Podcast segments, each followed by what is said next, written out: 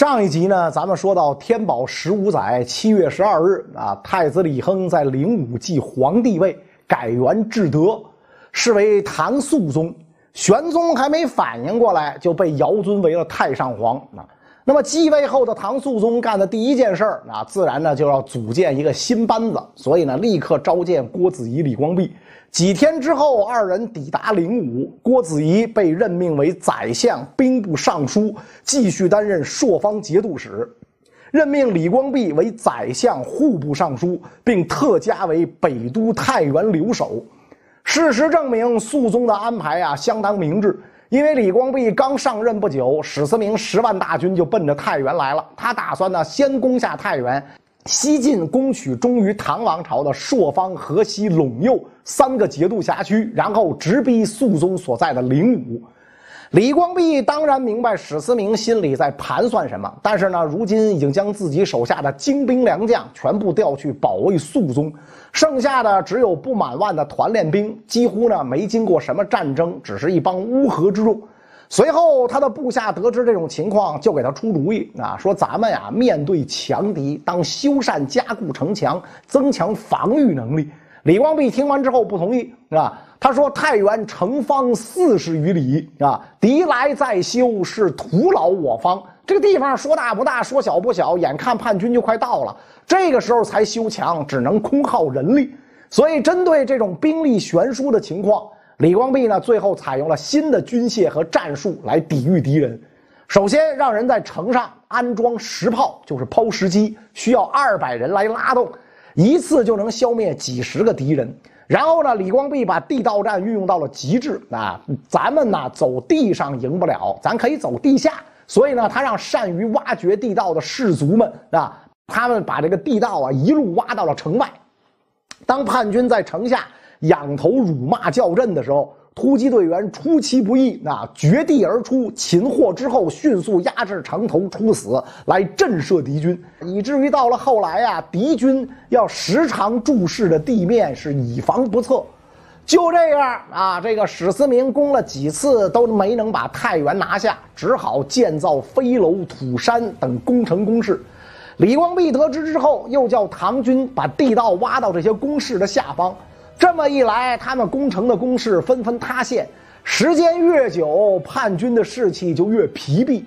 这个时候，李光弼知道该主动出击了，于是呢，让士兵把地道挖到叛军的营地下方，用一些这个木柱支撑。接着呢，再跟史思明说要出城投降。到了约定的那一天，唐军数千人出城假降，叛军毫无准备的观看。突然之间，叛军大营地面塌陷，死伤数千。混乱之机，唐军骑兵冲出城池，俘虏斩杀叛军一万多人。然而呢，太原这边的形势真正的大转折，还是来自叛军的内讧。这是咋回事呢？啊，话说这个安禄山呐，自打称伪燕皇帝之后，还没享上几天福，眼睛就瞎了。啊，加上常年的肥胖。身上呢长了毒疮啊，估计就都是这个糖尿病并发症，肯定他那么胖，肯定这三高啊。这么一来呀，他的性情就越来越暴躁，对身边的人稍不如意，非打即骂，如有过失便行杀戮。因此呢，诸将都很少能面见他议事，基本上都是通过他身边的重臣严庄来转达。可问题是，伴君如伴虎。严庄虽然看上去受到礼重，但是仍然难逃这个安禄山的打骂，是吧？这个安禄山是胡人嘛，他哪懂这个什么？这个这对于大臣要礼贤下士，得有礼节。他这个是吧？拎过来揍一顿，那很正常。就这样，严庄心中生出怨气啊，就打算呢借机干掉安禄山啊。谁知道这个严庄的这个想法跟李珠儿不谋而合。这李珠儿是谁呢？安禄山的贴身侍从，可想而知，挨打受气自然少不了。所以严庄跟李珠儿二人一通气儿，决定找到安禄山的二儿子安庆绪啊，想跟他呢联手把安禄山弄死，然后辅佐安庆绪上位。有人就问说：“这安庆绪跟自个儿老爹什么仇什么怨？干嘛要跟着外人把自个儿亲爹弄死呢？”怪就怪这个安禄山呐，太偏心眼儿。当时他大儿子没了，被玄宗咔嚓了啊！其实呢，本来这个太子之位啊，就应该是二儿子安庆绪的。但是因为他非常宠幸自己的小妾段夫人，所以呢就想让段氏的儿子接班那你想，眼看着分分钟就要被夺权的安庆绪能干吗？基于这样的环境，安庆绪只能一咬牙一跺脚，就当了这个不孝子。所以至德二年正月初五深夜，严庄、安庆绪、李珠儿三人悄悄进入安禄山的住所。守夜侍卫一见眼前是严庄跟安庆绪，谁也不敢发出声音啊。随后呢，这个严庄、安庆绪持刀站在帐外把风啊。李珠儿手持大刀直入帐内啊，对准躺在床上安禄山的肚子，咔嚓就是一刀啊。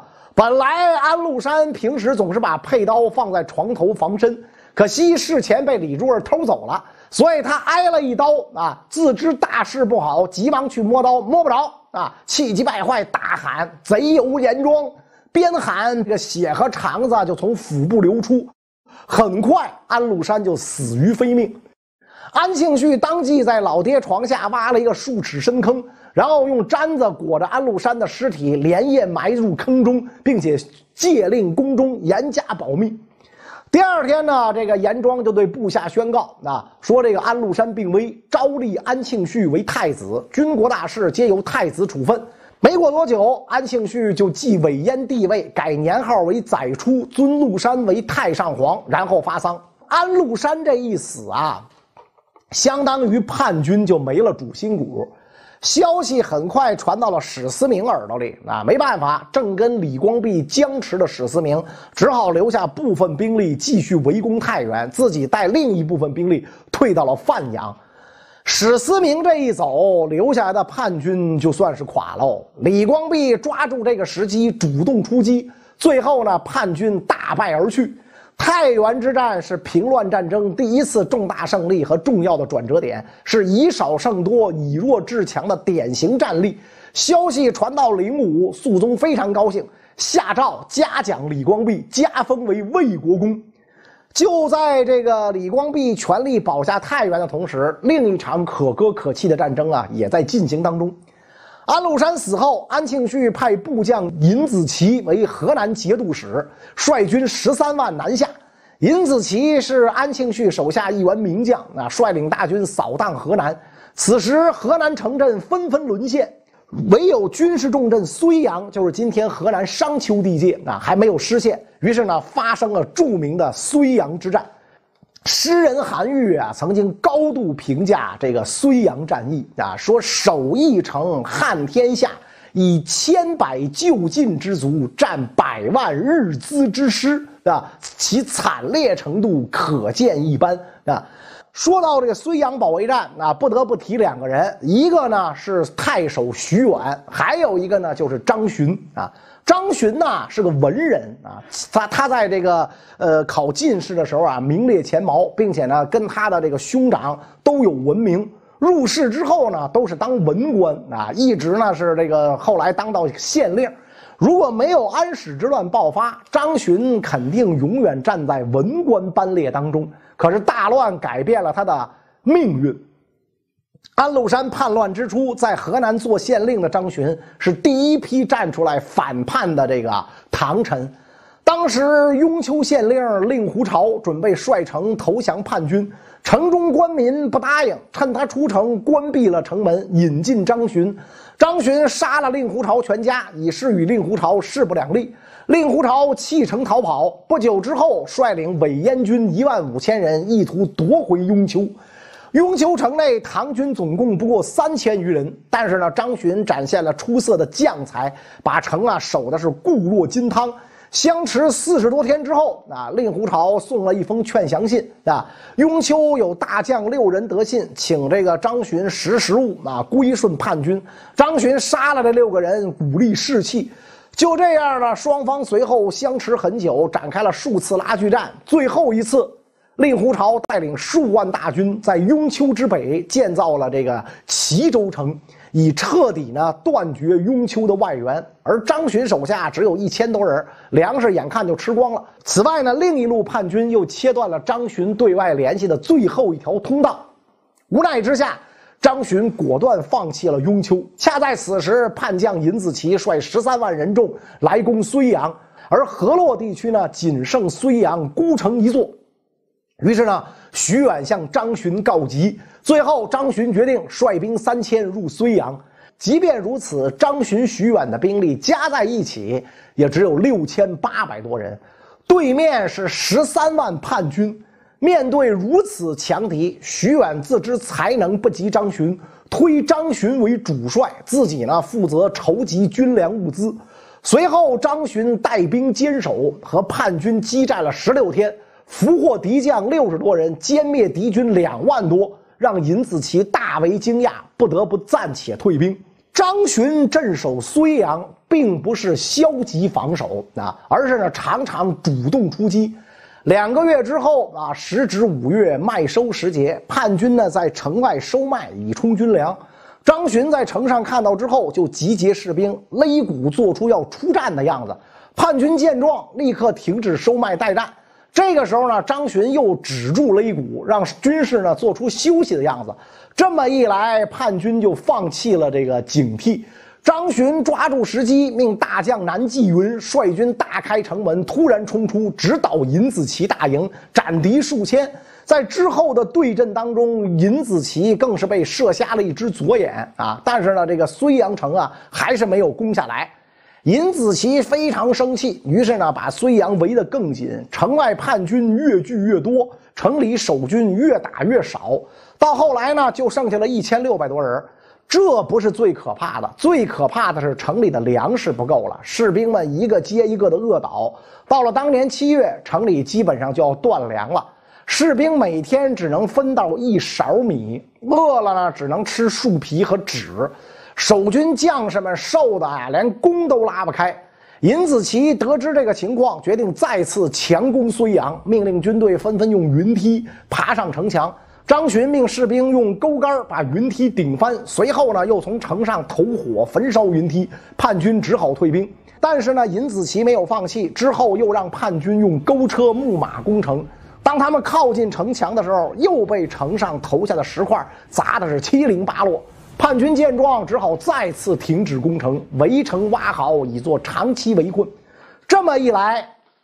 城里的粮食更加困难，就连树皮都没得吃了。加上城内死者数万，这个疫病爆发，是吧？在疫病的影响之下，张巡的部队减少到了一千人。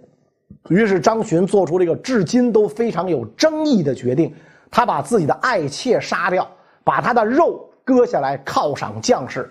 徐远一看张巡如此啊，也学着把自己的家仆杀了，分给士兵吃。但是呢，老这么着不是事儿啊！啊，这个多少人也不够杀的。无奈之下，张巡只好派南霁云出去借兵借粮。当时御史大夫贺兰进明正驻军临淮，于是南霁云呢来到临淮，向贺兰进明告急。他率领的精锐骑兵啊，三十人冲破叛军上万人的阻挡，突围出城。南霁云见到这贺兰进明啊，这个贺兰进明呢，妒忌张巡的声名威望。竟然讲说睢阳存亡之势已定，出兵又有何用啊？不答应出兵救援，但是呢，他喜爱南霁云这位壮士，想留下他啊。于是呢，大设酒宴款待。南霁云是个有骨气的人，流着泪说：“我军将士已经整月吃不到粮食，现在您不肯出兵啊，却设宴于我，在下岂能下咽？”拔刀砍断一根手指啊！说自己未能完成使命，留下根手指作为来此的见证。然后，南霁云一口饭没吃就离开了啊！上马刚走几步，回头一箭射向远处佛寺的宝塔，发誓道：“啊，见死不救！你贺兰进明太不仗义，枉为大唐官员。等我破贼回来，定要取而首级，此箭为誓。”在此之后，南霁云又去了几个地方求援，但是呢，这帮唐将都持观望态度，啊？不肯救睢阳之围。最后，南霁云只借到了一百匹马和三千人，趁夜突围入城。可能呢，动静太大，吧？被叛军发觉，于是加以阻挡。双方激战过后，南霁云带回来的人也就剩下了一千人。张巡打开城门迎接，将士们相拥而泣。叛军知道睢阳已无外援啊，围攻更急。众人议论呢，向东转移。张巡、徐远认为睢阳是江淮屏障，如果放弃，叛军就会乘胜鼓噪南窜，江淮必亡。而且呢，带领饥饿士兵行军，必然到不了目的地。到了十月中旬，叛军攻城，在疾病、饥饿双重压迫之下，睢阳城的士兵们已经奄奄一息。张巡向西叩拜。孤城防卫之计已穷尽，不能保全。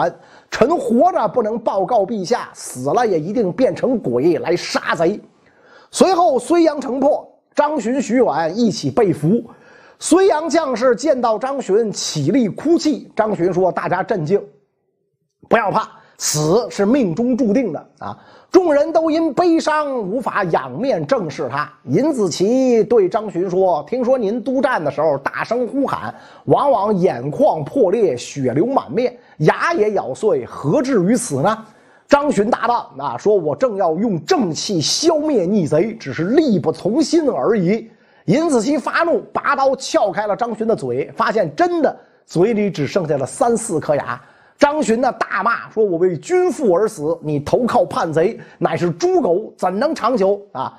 尹子奇佩服他的气节，想要释放他啊。有人讲了，他是谨守节义的人，怎肯为我所用？而且他得军心，不可留。于是尹子奇以刀威逼张巡投降，张巡不屈服，最终被害，终年四十九岁。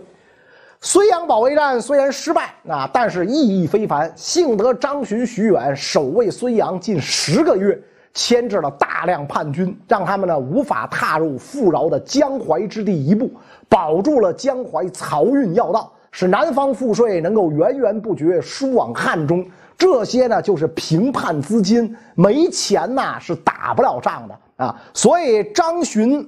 徐远守这个睢阳啊，它的意义怎么这个呃言表都不为过。后来文天祥专门有一首词称赞张徐二公：“为子死孝，为臣死忠，死又何妨？自光岳气分，事无全节，君臣一缺，谁负纲常？骂贼睢阳，爱君徐远，留得声名万古香。”后来者无二公之操，百炼之钢。人生西吹云王，好轰轰烈烈做一场，使当时卖国甘心降虏，受人唾骂安得流芳？古庙幽沉仪容典雅，枯木寒鸦几夕阳。游亭下有奸雄过此，仔细思量啊！所以这个文丞相也是以张徐二公。为这个榜样啊，最后这个为国尽节。那么这个睢阳保卫战结束之后，叛军呢被这个太原、睢阳等城啊这个牵制大量军队的情况之下，唐军开始蓄积力量，准备战略大反攻。这个时候，京都长安虽然已经被叛军攻占啊，但是韦燕这帮人没有深谋远虑，只顾着敛财享乐，那造不成多大威胁。反而是另一路啊，由阿史那从礼率领了叛军五千人直指朔方啊，想要进攻肃宗的行在，成为心腹大患啊。这阿史那从礼一听这名，也就是这个突厥人啊，阿史那氏啊。这个时候呢，大臣李密劝肃宗移驾扶风啊，就是今天的陕西凤翔，以便呢调集租庸，也能提振前线军队士气。李密出身辽东李氏，自幼聪颖，深得唐玄宗赏识啊，令其代诏翰林为东宫属官。后遭宰相杨国忠记恨，只得呢归隐名山。安史之乱爆发的时候呢，唐肃宗继位于灵武啊，要给他这个授受官职。李密自称山人，坚决推辞，希望呢以宾客的这个身份随从。所以肃宗只好授李密银青光禄大夫的散官啊，这散官就是只有官阶，只拿工资啊，没有具体的差遣。碰到疑难问题呢，常常和他商量，称其为先生而不称名啊。这次李密建议肃宗移驾扶风，肃宗呢自然听取了他的意见。然而下一步要怎么走啊？朝廷内部啊就出现了两种声音。李密为首的一些谋士认为，安禄山和他的叛军啊，把战争期间掠夺的财富、粮食、金银财宝都运回了范阳，下一步应该直取范阳，捣毁敌人的老巢啊。但是这次呢，肃宗没有听从李密的意见啊，在他看来啊，这个自己是自立为帝，相当于一个临时政府。这个临时政府要想转正，需要收复两京，就是长安、洛阳，才能真正获得合法性，大唐才能形成一个政府，聚成一股力量，以布局整个平叛战争。因此呢，李密奇谋是从军事层面上设计博弈，但是肃宗朝廷呢，需要从更高的政治层面上参与博弈。最终，唐肃宗李亨放弃了直取范阳的主张，集中兵力对长安发起了猛攻。那么，唐军能不能夺回首都长安呢？咱们下一集再讲。